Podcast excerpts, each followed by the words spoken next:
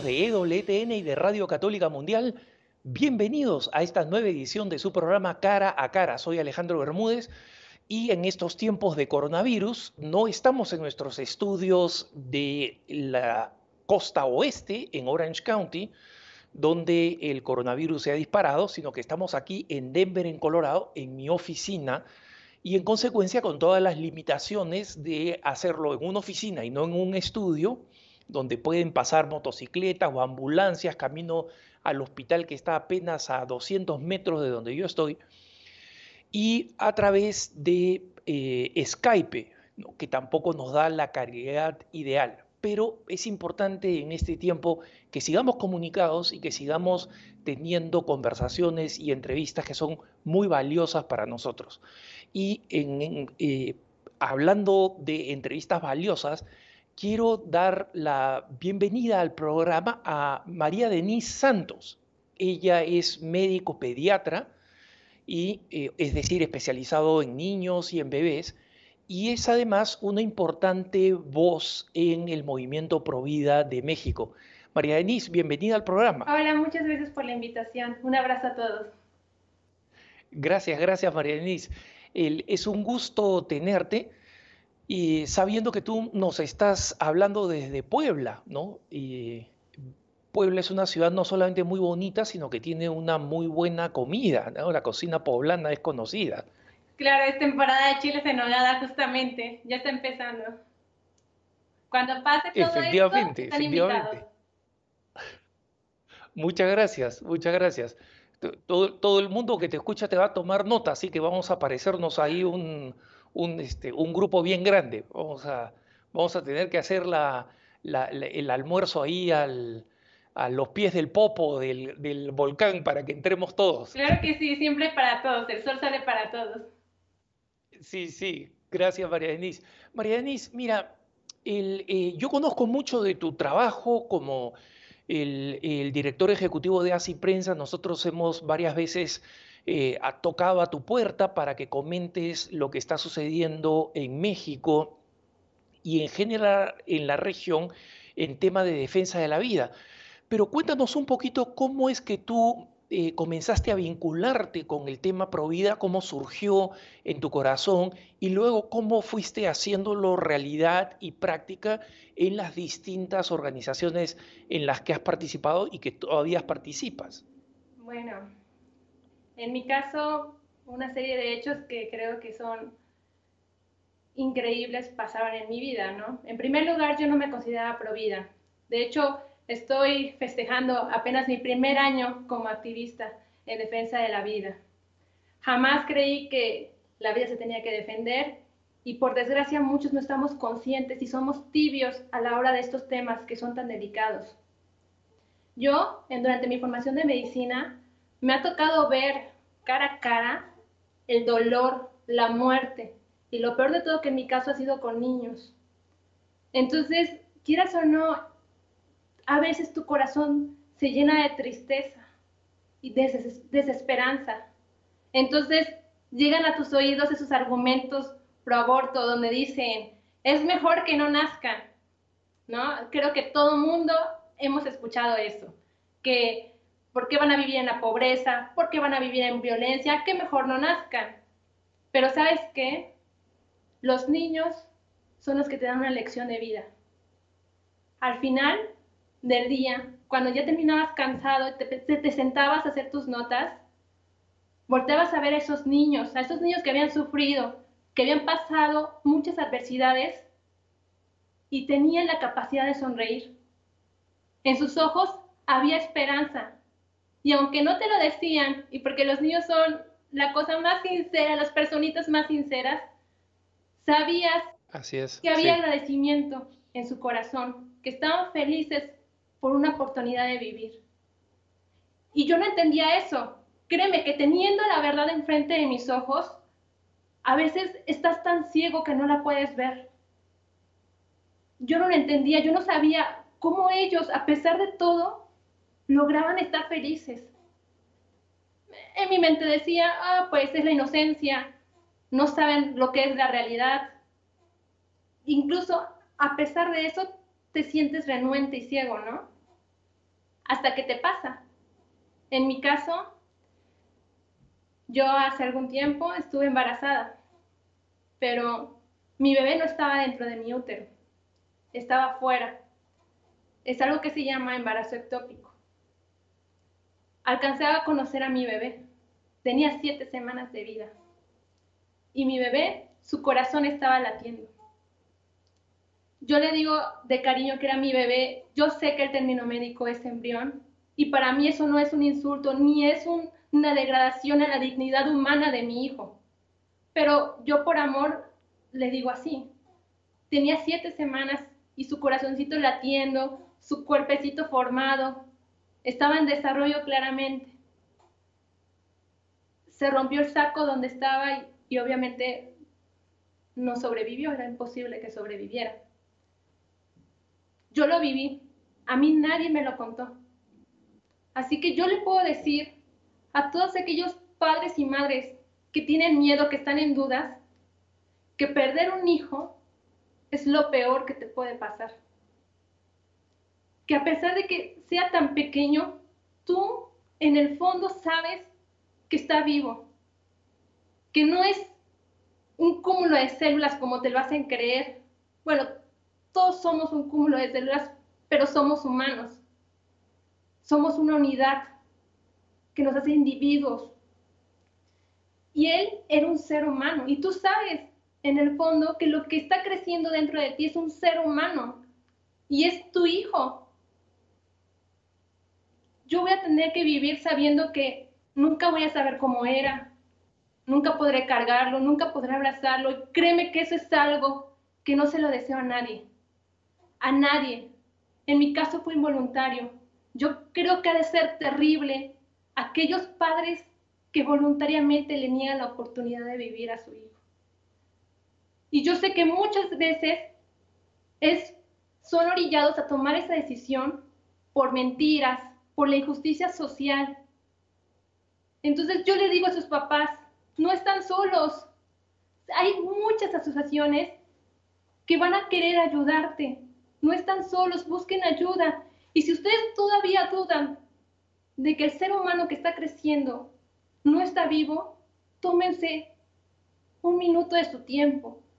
Vayan, háganse un ultrasonido, escuchen el corazón de su bebé, cómo late, vean cómo está formándose. A veces creemos que eso ocurre en etapas ya muy avanzadas del embarazo y claro que no, el, el corazón de tu bebé empieza a latir desde que tiene tres semanitas. Yo he visto la información que tú has ido acumulando como doctora, como médica, como científica en, la red y em, es interesante cómo tú argumentas con razones científicas, como las que nos estás dando ahora desde cuando comienza a latir el corazón, etc. Y, te pregunto si es que eh, tú como como doctora puedes decir que efectivamente la ciencia está de parte de eh, los que defendemos la vida. Porque como sabes, las organizaciones antivida sistemáticamente insisten que nosotros queremos imponer ideas religiosas en un debate que ellos dicen que es científico. ¿no? ¿Qué, qué, qué opinas tú de eso? Alguna vez escuché una frase que decía, no son hechos religiosos, son hechos biológicos. Definitivamente, el ser persona es importante y muchas veces lo limitan a términos jurídicos, filosóficos, pero no se puede separar el ser persona con el ser biológico. Nosotros tenemos una identidad biológica, es inseparable, están unidos. Entonces, para considerar ser humano a alguien, tiene que ser el ser persona y el ser biológico. ¿Y qué dice la ciencia ante esto? La ciencia es clara y ya ha dado su postura. Si, agarramos un libro de biología, incluso si quieren un libro de biología del 2020 de Moore, van a encontrar que el inicio de la vida humana inicia con la fecundación. Pero yo creo aquí que el problema es que las personas se han creído esa mentira, se les ha repetido una y otra vez, es vida celular, vida tisular, y se les ha engañado una y otra vez que se van creyendo esa mentira. alguien, toman algún referente famoso, algún referente, incluso aquí en México ha pasado, alguna vez un científico en un noticiero financiero hizo una entrevista comparando el embrión con un apéndice y con la placenta. Entonces, toman esos, esas personas, esos referentes, para promover esa anticultura y esas confusiones. O sea, al fin y al cabo, eso no es una realidad. No sé si me dirás un momento, a lo mejor para que pueda explicar qué, qué, qué, qué quiero decir con esto. Sí, sí, adelante, adelante María Denise. Efectivamente, eh, me interesa tu, explicación porque eh, una de las cosas que yo leía en tu, página web es justamente esto, diciendo, últimamente el aborto ha sido difundido y promovido por legisladores, artistas y medios de comunicación en México como un derecho. Em, pero tú presentas varios argumentos por los cuales eso en realidad, el aborto no puede ser llamado un derecho desde el punto de vista científico. Entonces, por supuesto que queremos escuchar tu, tu explicación. Mira, en primer lugar, yo creo que es importante, hemos también, nosotros decimos, la vida inicia con la fecundación. Entonces, vamos a entender primero qué son esas, qué, son, qué es la fecundación, qué es el cigoto, qué es el embrión, qué es un feto. Con la fecundación es un proceso que dura horas, o sea, no es un instante, y tiene como finalidad la formación de un cigoto. Si bien el cigoto es una célula, no es cualquier célula. El cigoto tiene ejes corporales, es decir, que se va a desarrollar, que su cuerpo se va a desarrollar de acuerdo a sus ejes. Y es que se desarrolla como cuerpo humano, como ser humano, porque es ser humano desde el inicio de su existencia. No es que las peculiaridades que, tienen los humanos nos conviertan en humanos. Esas peculiaridades se presentan porque somos seres humanos. El obrar sigue al ser. Entonces, el cigoto tiene ejes corporales, es totipotencial. ¿Qué quiere decir esto? Que ni el espermatozoide por sí solo, ni el óvulo, ni ninguna otra célula va a ser capaz de desarrollar todos los órganos y sistemas de una persona completamente. O sea, ni, ni, un, ni un apéndice ni una placenta. Exactamente. O sea, y muchas veces he escuchado, es que es como si, vulgarmente lo dicen, es como comparar el espermatozoide, es como comparar el óvulo. Y definitivamente no. Es totalmente alejado de la realidad. Y una, un apéndice jamás llegará a ser un individuo no es un individuo, la placenta no es un individuo. La placenta, existe un desdén a la placenta, pero es un órgano que se forma evidentemente para la supervivencia del embrión. Es evidente que los primeros órganos que se van a desarrollar van a ser porque tienen una importancia en su supervivencia. Entonces, el embrión es totipotencial, tiene ejes corporales, está determinado ya su sexo, que se diferencie de semanas después es otra cosa, pero genéticamente tu sexo ya está determinado desde ese momento. El cigoto es único genéticamente. Eres único desde el momento que existes, no hay nadie como tú. Nadie puede ser igual. Ya hay algo llamado epigenética que incluso en, en gemelos nos hace diferentes. O sea, no hay nadie como tú. Tú eres único y eso es indispensable para la viabilidad de cualquier especie. O sea, eso tiene que ser. Nosotros tenemos que reconocer esa identidad única y especial que tenemos. Y finalmente tiene algo que se llama identidad biológica. Nosotros, en nuestro código genético está descrito quiénes somos, a qué especie pertenecemos. Y desde que existimos, nuestro ADN dice que pertenecemos a la especie humana. Varios he escuchado también comentarios decir, es que nuestro ADN es casi 99% similar a los primates. Pues déjenme decirle que las diferencias es lo que nos hace únicos, no las coincidencias. Y así sea ese 1%, 1 de diferencia genética equivale a millones de años de evolución. Imagínense, en todo el universo, en las millones y trillones de estrellas que existen, hasta el momento solamente hay evidencia que hay vida inteligente en este planeta. Y somos nosotros. Somos una especie humana. Imagínense el evento más grande del universo es la concepción del ser humano. Y ahora, donde se supone que estamos progresando, se está rechazando nuestra propia identidad biológica para justificar la muerte del ser humano. El hecho de que tú digas, no es un ser humano, porque no tiene la capacidad de razonar, porque no tiene la capacidad de amar todavía, porque no se ha demostrado, entonces, por lo tanto, él no es un ser humano y no tiene derechos, nos pone en riesgo a toda la especie. En cualquier momento, cualquier otra persona no va a ser considerada como ser humano si no junta ciertas características y eso ya lo hemos visto. Lo hemos visto en la historia, pero por desgracia, a veces tenemos un poquito la cabeza dura y olvidamos nuestros errores y los repetimos, pero a través de otras personas. Entonces, eso es algo muy grave. Imagínate, todas esas cualidades que tiene el cigoto y el cigoto no dura más de un día, la etapa, esa etapa de cigoto, posteriormente ese embrión. Ahora imagínate todas las cosas maravillosas que ocurren durante la etapa embrionaria. Entonces, yo creo que muchas veces se promueve esta ideología por ignorancia. Sí, el, eh, María Denise, es, es totalmente cierto. Esa lógica según la cual eh, porque le falta algo, ¿no? entre comillas, le falta algo, no ha desarrollado esto, no ha desarrollado el otro, es este, una lógica extremadamente peligrosa y completamente opuesta a los derechos humanos, porque, eh, o sea, uno de los más importantes bioeticistas es un australiano muy famoso que está en una de las eh, principales universidades eh, de Estados Unidos, Peter Singer, dice que eh, la misma lógica que hace que un no nacido eh, pueda ser eliminado, se debería aplicar a los ya nacidos.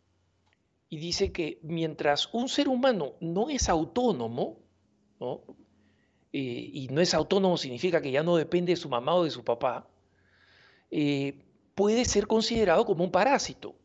O sea, ya hay una teoría filosófica, ética, que propone el infanticidio, que dice, especialmente si es una persona que tiene discapacidad, que nunca va a ser independiente, este, es factible de, matarla. Y cuando le han preguntado, bueno, ¿hasta qué edad? O sea, cinco años, siete años, ¿cuándo es realmente un, ser humano completamente eh, autónomo?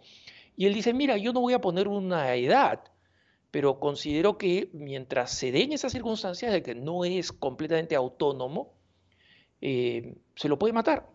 Y, saca esa lógica precisamente de eh, la posición abortista. De hecho, lo que me estás diciendo es lo que está sucediendo ahorita en todo el mundo, ¿no? ¿Qué sucede? Aquí, si nos ponemos a leer las justificaciones de las iniciativas de ley para el aborto, van a decir, hasta las 12 semanas porque hasta ese momento no está desarrollada la corteza cerebral completamente. Pero ¿cuándo está desarrollada completamente? ¿Acaso lo saben ellos realmente? Es que eso no es importante. Simplemente hasta las 12 semanas no. Aparece Michoacán diciendo hasta las 14 semanas porque es, no está completamente desarrollado. Aparece otro país y dice a las 22 semanas, a las 24 semanas, antes de que nazca. Entonces, si no utilizamos la ciencia como un parámetro, entonces va a ser subjetivo siempre las opiniones. Va a decir, de acuerdo a mi pensamiento, de acuerdo a lo que yo este, razoné, entonces tú no eres humano hasta que juntes estos criterios. Eh, cualquier, cualquiera de nosotros va a estar en peligro de no ser considerado ser humano en algún momento si seguimos en ese camino. Eh, María Denise, el argumento más, eh, más frecuente que yo veo que se utiliza en el debate ahora, sobre todo en países donde el aborto ya es legal, como acá en Estados Unidos o en Europa, por ejemplo, em, el argumento para expandir aún más el aborto, es decir, para llevarlos a límites extremos y para que se convierta en un tema de eh, salud social. ¿no? Como sabes, el nuevo lema del Partido Demócrata en Estados Unidos es que em, eh, el, aborto es eh, seguridad social, es salud, cuidado de la salud, healthcare, ¿no? O sea, es un tema de salud pública. Eso es lo que dice. Y el presidente de Argentina ha dicho lo mismo. Él dice que él está esperando que pase toda esta crisis del coronavirus para presentar su propia ley de legalización del aborto en Argentina, porque dice que esto hay que verlo desde un punto de vista no religioso, puramente científico, que es el tema de la salud pública. Eh, ¿En qué medida tú como, como médico crees que efectivamente el, aborto es un tema de salud pública, es un derecho de la salud de la mujer. Ok, mira, en primer lugar, no puede ser considerado derecho cuando, cuando voluntariamente estás asesinando a otro ser humano. Eso creo que es importante aclararlo jamás, o sea, no puede ser considerado derecho. Eh, he escuchado decir, es mi cuerpo, es mi decisión, pues el ser humano que está creciendo dentro de tu cuerpo es otro ser humano. No es, está creciendo dentro de, pero no es parte de ti. Entonces, vamos, no tienes dos corazones, dos hígados, dos pulmones, que se, ya se están desarrollando desde que eres embrioncito. Entonces, definitivamente es el primer punto. No es un derecho porque no existe el derecho a asesinar libremente a otro ser humano. Entonces, en primer lugar, he visto, hemos revisado las cifras desde que se legalizó el aborto en la Ciudad de México.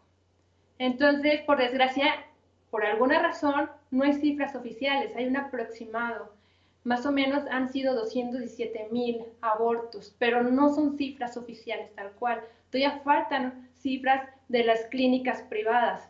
Pero si te pones a analizar que eh, la mortalidad materna en la Ciudad de México, de acuerdo al INEGI, siguen muriendo mujeres por abortos inespecíficos.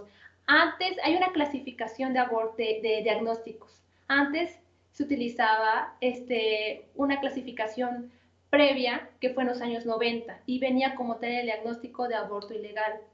Eh, la, proporción de muertes no era elevada. Ahora, después del aborto, después de los 2000 se empezó a utilizar otra clasificación que el CIE-10.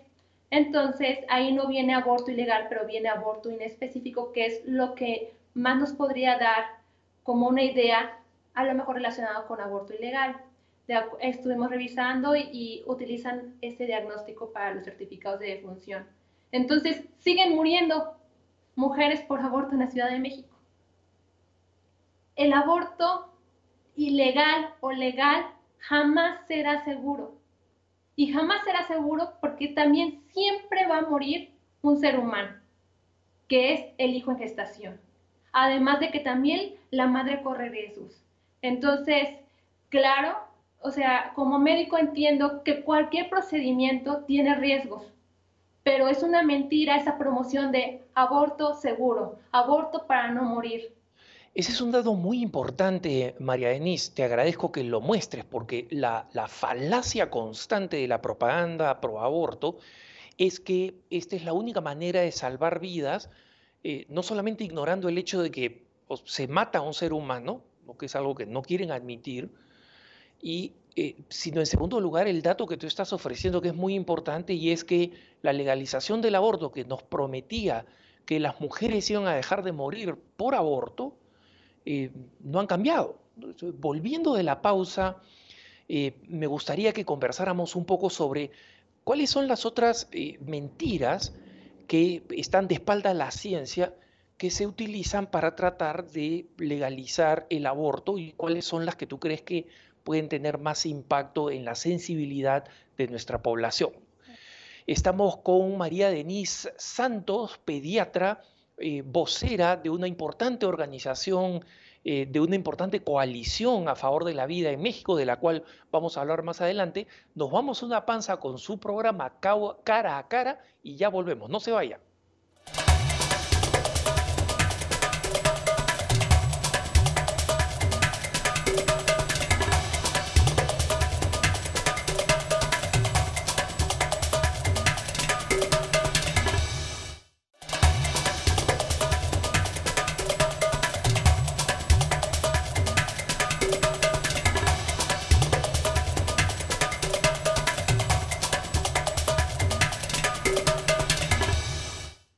Estamos de vuelta con su programa Cara a Cara. Soy Alejandro Bermúdez y estoy conversando con la eh, doctora pediatra María Denise Santos. Ella es actualmente vocera de la Magna Coalición de Líderes Provida. Esta es una de las razones por la que le hemos invitado. Pero ahora estamos hablando de los aspectos específicamente científicos que tienen que ver con su propia profesión como médico pediatra. Entonces, eh, María Denise, eh, tú mencionaste como eh, una de las grandes mentiras con las que se ha vendido el aborto y con la cual se quiere legalizar en otras partes, en México y por supuesto en toda América Latina. Tenemos leyes inminentes en Colombia, en Argentina, como hemos hablado, y en varios estados en, México. ¿Qué otras mentiras tú has visto que se utilizan mucho para promover el aborto y que repiten muchos líderes de opinión, muchos medios de prensa, muchos artistas y personas famosas, y que consideran que el legalizar el aborto nos hace a todos un país más moderno y más progresista. Claro que sí. Mira, en primer lugar, también he escuchado que comparan los países de primer mundo tienen legalizado el aborto. Por eso México está como está.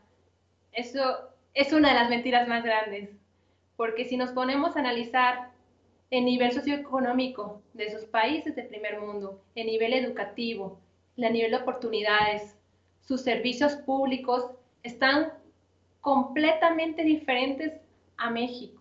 Entonces, algo que yo siempre he tomado como bandera esta frase el aborto no es la solución. Lo que necesita México es educación. Entonces, para poder ser como un país de primer mundo, antes del aborto necesitamos educación. Necesitamos dejar de transmitir esas mentiras que continuamente, por desgracia, algunos medios de comunicación difunden.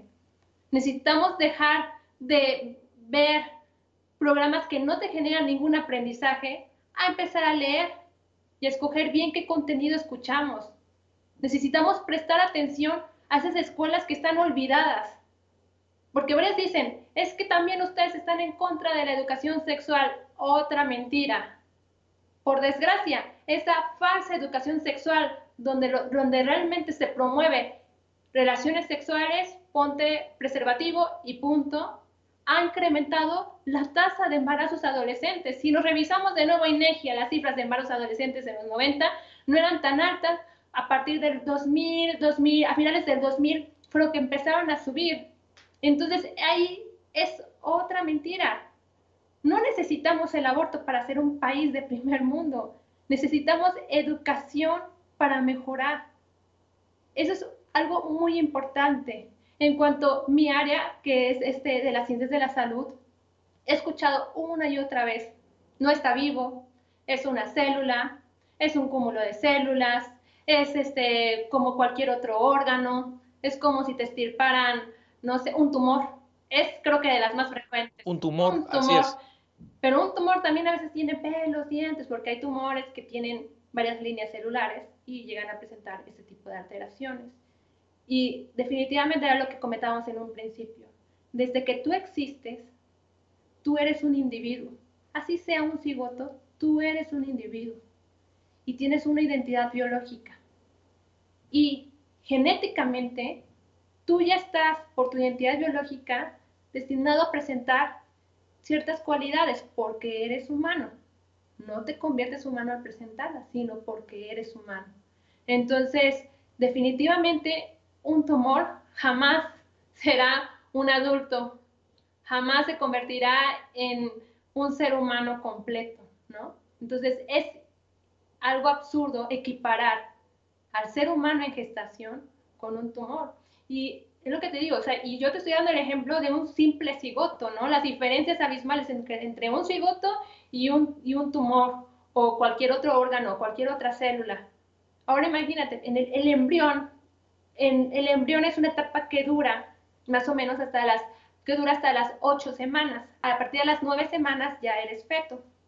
Entonces, durante la, durante la embriogénesis se forman los principales órganos y sistemas. es lo que decía, a las tres semanitas, es decir, a partir de los 21 días, ya existe el corazón. El corazón, claro que está en desarrollo, porque primero tiene la forma de un tubo que posteriormente va adquiriendo la forma propia del corazón con cuatro cámaras. Y estas a las ocho semanas ya están, ¿eh? Entonces, a, los, a las tres semanas, su corazoncito ya está latiendo más o menos 40 latidos por minuto. Y conforme va avanzando, ese latido se va incrementando. Y a las ocho semanas tiene 160 latidos por minuto, incluso más que el de nosotros. Imagínate, ¿por qué se forma el corazón? Porque el embrión está creciendo muchísimo. Entonces necesita su sistema circulatorio. Y otro sistema que aparece inmediatamente es el sistema nervioso. Otra mentira que dicen, es que no tiene sistema nervioso. Pues yo les invito a que vean las resonancias magnéticas que pueden encontrar en, en aplicaciones. Si quieren, pueden visitar la página y ahí les puedo decir en qué lugares pueden revisar, porque por derechos de autor no las podemos compartir. Pero pueden, recibir, pueden revisar esas imágenes y pueden observar que a las 7, 8 semanas ya se está formando, ya tiene su médula espinal, ya están las primeras sinapsis, ya ocurren los primeros movimientos. A la estimulación, eh, el embrión mueve su cabeza. Son respuestas motoras, pero ya presenta los primeros movimientos. A las 7.5 semanas aparecen los receptores táctiles en la boca. A las 10.5 en las manitas y hasta las 14 semanas en los piecitos. Esto quiere decir que la estimulación el embrión y posteriormente el feto ya responde. Entonces, ¿qué sucede? Esos, esos argumentos no tienen sistema nervioso central, es, una, es como un tumor, no se mueve, no nada, está ahí, no está vivo. Entonces, completamente mentiras. Eh, eh, eh, una de las cosas que me parecen importantes de, la magna coalición de líderes pro vida, María Denise, es que es un esfuerzo para eh, juntar eh, y, unificar deseos y, además claridad mental sobre cuál es la razón por la cual defendemos la vida. Y mi pregunta sería, ¿cómo ven ustedes como organización de la que tú eres vocero la tremenda desproporción de recursos que existen entre la causa provida, eh, que somos un David, pues, y el Goliat de la organización pro aborto, que tiene tantos recursos de, grandes millonarios, pues, este, desde Soros hasta la Fundación Ford, que están detrás de, esta, de, este movimiento para legalizar la vida, y cómo eh, nosotros somos la mayoría silenciosa, ¿no? Los medios, mm, si reproducen lo que decimos, lo reproducen tarde, mal o nunca, y definitivamente eh, son pocas las personas del mundo público, ¿no? ya sean académicos, intelectuales, artistas, eh, líderes de opinión en la televisión, que eh, ya sea comparten nuestra postura o ya sea que la dicen abiertamente.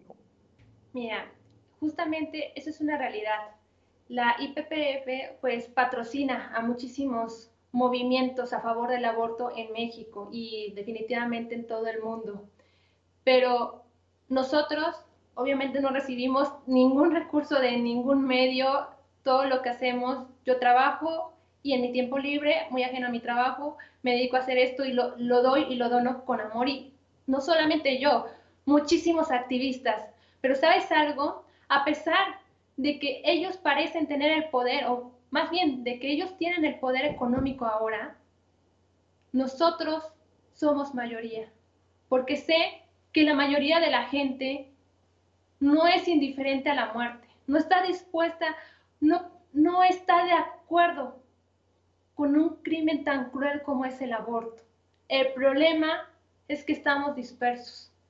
Entonces, para eso es la magna coalición, porque sin importar si seas un líder con un grupo pequeño de tan solo dos o tres personitas, o seas un, un gran movimiento, una sociedad civil importante y reconocida, cada paso es valioso, cada paso cuenta.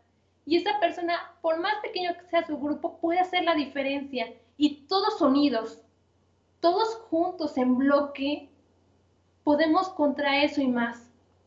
Aunque ellos parezca, que tengan el poder económico, nosotros unidos podemos mover todo el país y podemos hacer la diferencia.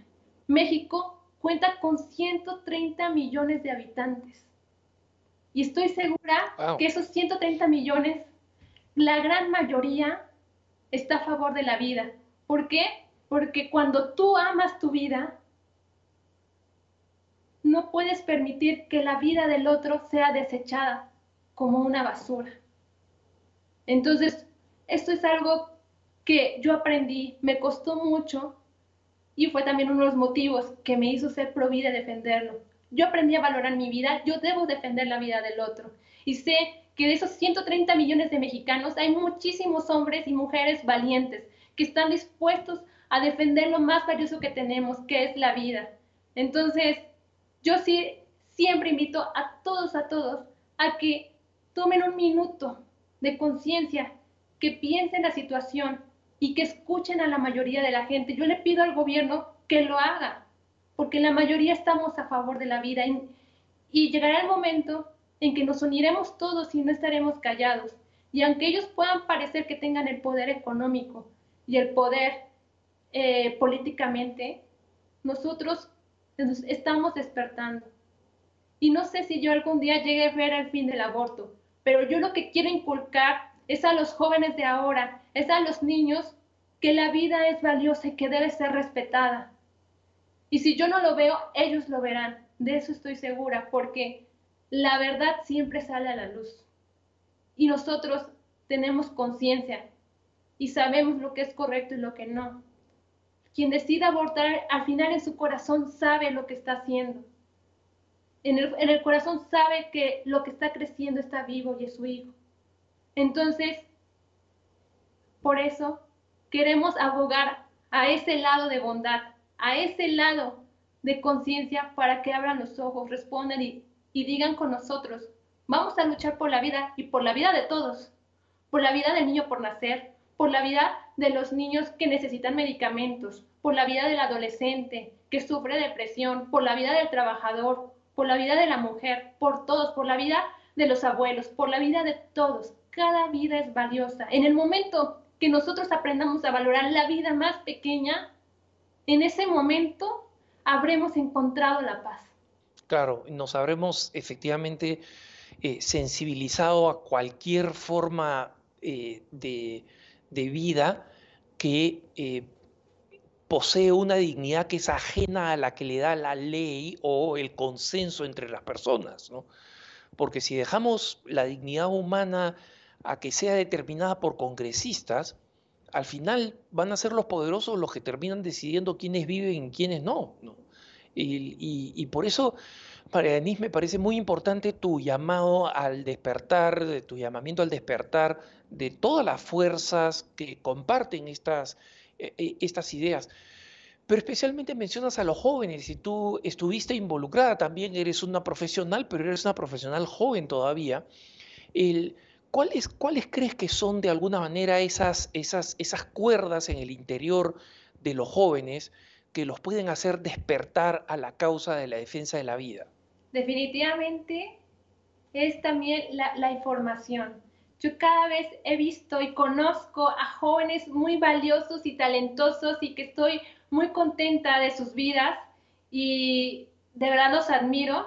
Ah, son más pequeños que yo, yo los admiro pero son jóvenes valientes que se pusieron a informarse, a leer, a encontrar la verdad. No se esperaron a que alguien llegara y los adoctrinaran.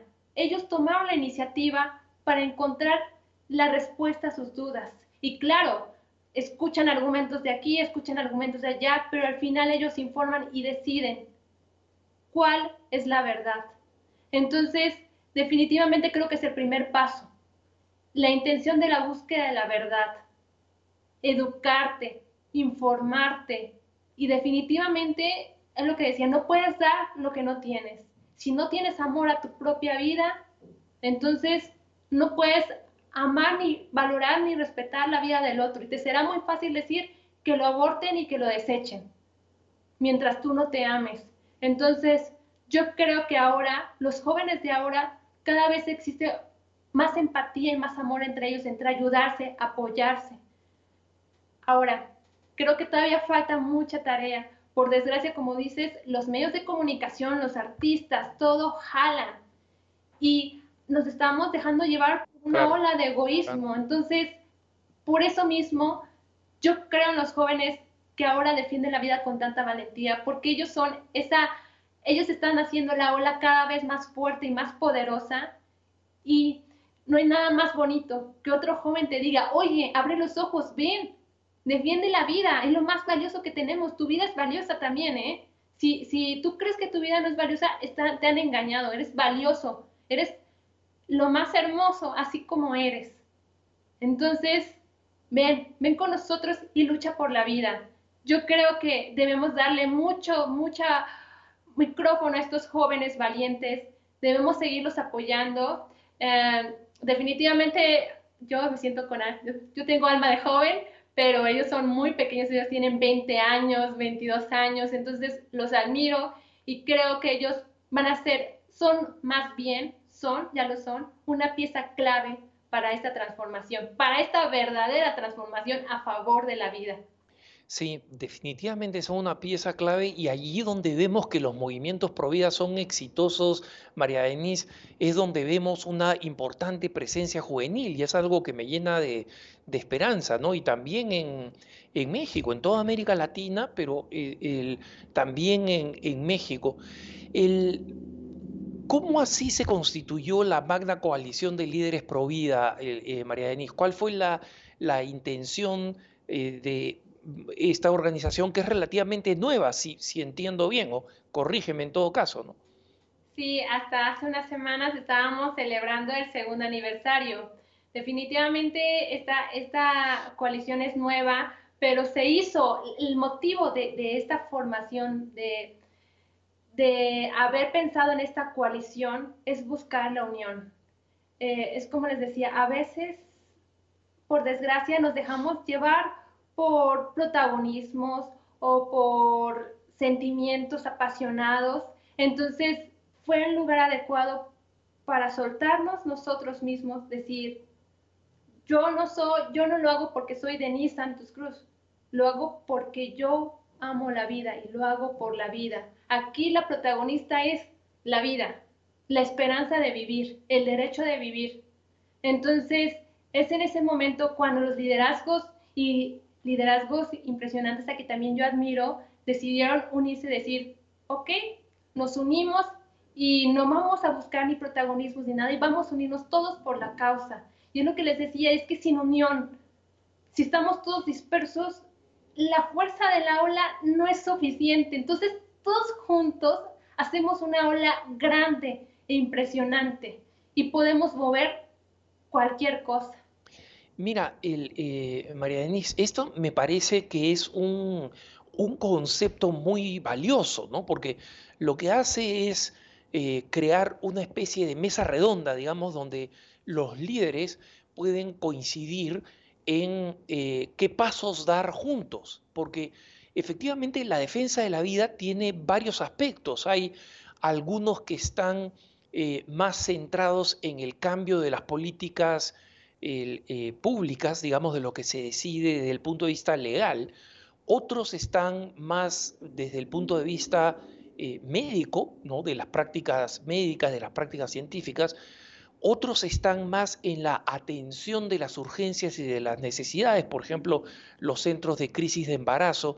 Entonces, la pluralidad, digamos, de, eh, mm, intenciones o de prioridades no es algo malo en el movimiento pro vida, pero eh, sí, efectivamente, cuando entra el factor del, del protagonismo y de una cierta cerrazón que cree que o es a mi manera o de ninguna manera, ¿no? Eh, mm, vemos esas divisiones y es por donde eh, eh, creo que es el punto más vulnerable del movimiento pro vida, porque tiene otras virtudes que tú has mencionado, como el hecho de la pasión que tenemos, no, no somos asalariados, somos apasionados, pero es necesario tener esta mesa de diálogo donde podamos acordar políticas juntos, ¿no? Por lo menos algunos pasos fundamentales. Sí, claro, poco a poco la Magna Coalición, les dije, dos años, entonces poco a poco vamos mejorando en ciertos aspectos. Tratamos siempre de buscar lo mejor por la causa. Definitivamente en, esta Magna Coalición lo que hacemos es ver qué propuestas y qué campañas se les debe dar seguimiento, porque puesto que no todos los movimientos vamos o tenemos los mismos criterios, definitiva, y es, de hecho es un grupo pluriconfesional. Entonces, tenemos a representantes que desde el punto de vista religioso defienden la vida y tenemos otros que son ajenos y que no utilizan en ningún momento argumentos religiosos. Todos, todos son bienvenidos, todos. Aquí a nadie se le, se le minimiza o queda fuera por su, por su profesión, por su religión. Entonces, también poco a poco hemos ido mejorando respecto a las comisiones. Estamos formando unas comisiones. ¿Qué quiere decir esto? Estamos, por ejemplo, desarrollándonos y preparándonos en temas jurídicos. Y para eso estamos pidiendo el apoyo de abogados que sin fines de lucro y por el amor a la vida están dando su tiempo y sus conocimientos para capacitarnos. Y entonces ya se está formando una comisión jurídica. Próximamente vamos a implementar otras comisiones que poco a poco están, son nuestros bebés todavía, están todavía en formación y muy pronto van a dar a luz. Entonces, tenemos muchos planes para la Magna Coalición. Yo sí quisiera invitar a los líderes incluso, o sea, no tienen que ser específicamente de México, líderes de habla hispana que deseen unirse y que digan, yo sé de esta área y yo puedo aportar mucho. Entonces son súper bienvenidos. E incluso si no pueden aportar nada y dicen, yo quiero aprender, yo quiero defender la vida, pero no sé cómo, no sé nada, también son bienvenidos. Entonces, queremos hacer este movimiento grande, hacer la diferencia y tenemos muchos planes. Eh, María Denise, mira, tenemos los datos de contacto en la pantalla, pero como muchos de nuestros amigos nos siguen a través de la radio, no sé si puedes eh, decirnos el correo electrónico, no el personal, pero el correo electrónico al cual pueden ponerse en contacto para, para sacar adelante todo esto que nos estás diciendo, ya sea colaborar, ya sea querer aprender. Claro que sí. El correo electrónico sería, déme un segundito, ligaprovida gmail.com. También pueden hacerlo desde la página de internet provida-mx.com. Ahí también pueden poner sus datos y nosotros inmediatamente nos comunicamos con ustedes. Entonces, a través de esas dos cuentas. Yo creo también por las redes sociales, incluso Twitter, Facebook. En Twitter estamos como arroba líderes-provida y en Facebook estamos como Salvemos las dos vidas, dos con número, ¿vale? Entonces ahí nos pueden escribir y nosotros créeme que vamos a tomarnos el tiempo para revisar sus mensajes. Eh, María Denise, muchísimas gracias, gracias por, por, tu testimonio, gracias por tu vida profesional también como alguien dedicada a salvar la vida de los pequeños, eh, como, como pediatra, qué buena, qué buena eh, profesión que has elegido y no solamente porque te da la autoridad científica para, porque sabes de lo que hablas, a diferencia de muchos de los de la farándula que no saben de qué cosa están hablando. Y así que te deseamos lo mejor, deseamos lo mejor para la magna coalición de líderes pro vida y para todas las organizaciones pro vida en América Latina. Mucho ánimo, gracias por contagiarnos ese, ese optimismo y eh, deseamos que el Señor colme de bendiciones todo el trabajo que ustedes están haciendo. Gracias por estar con nosotros. Gracias, gracias a ustedes por la invitación. Esta ha sido la conversación con eh, María Denise Santos, que eh, es la vocera de la Magna Coalición de Líderes Pro Vida en México. Como saben, pueden hacernos llegar como sus preguntas a nuestro correo electrónico cara a cara a cara a cara arroba ewtn.com, cara a cara arroba ewtn.com Y yo ahora, Alejandro Bermúdez, desde aquí, desde Denver, Colorado, me despido de ustedes y los dejo con la mejor programación de EWTN y de Radio Católica Mundial. Nos vemos hasta la próxima. Que Dios los bendiga.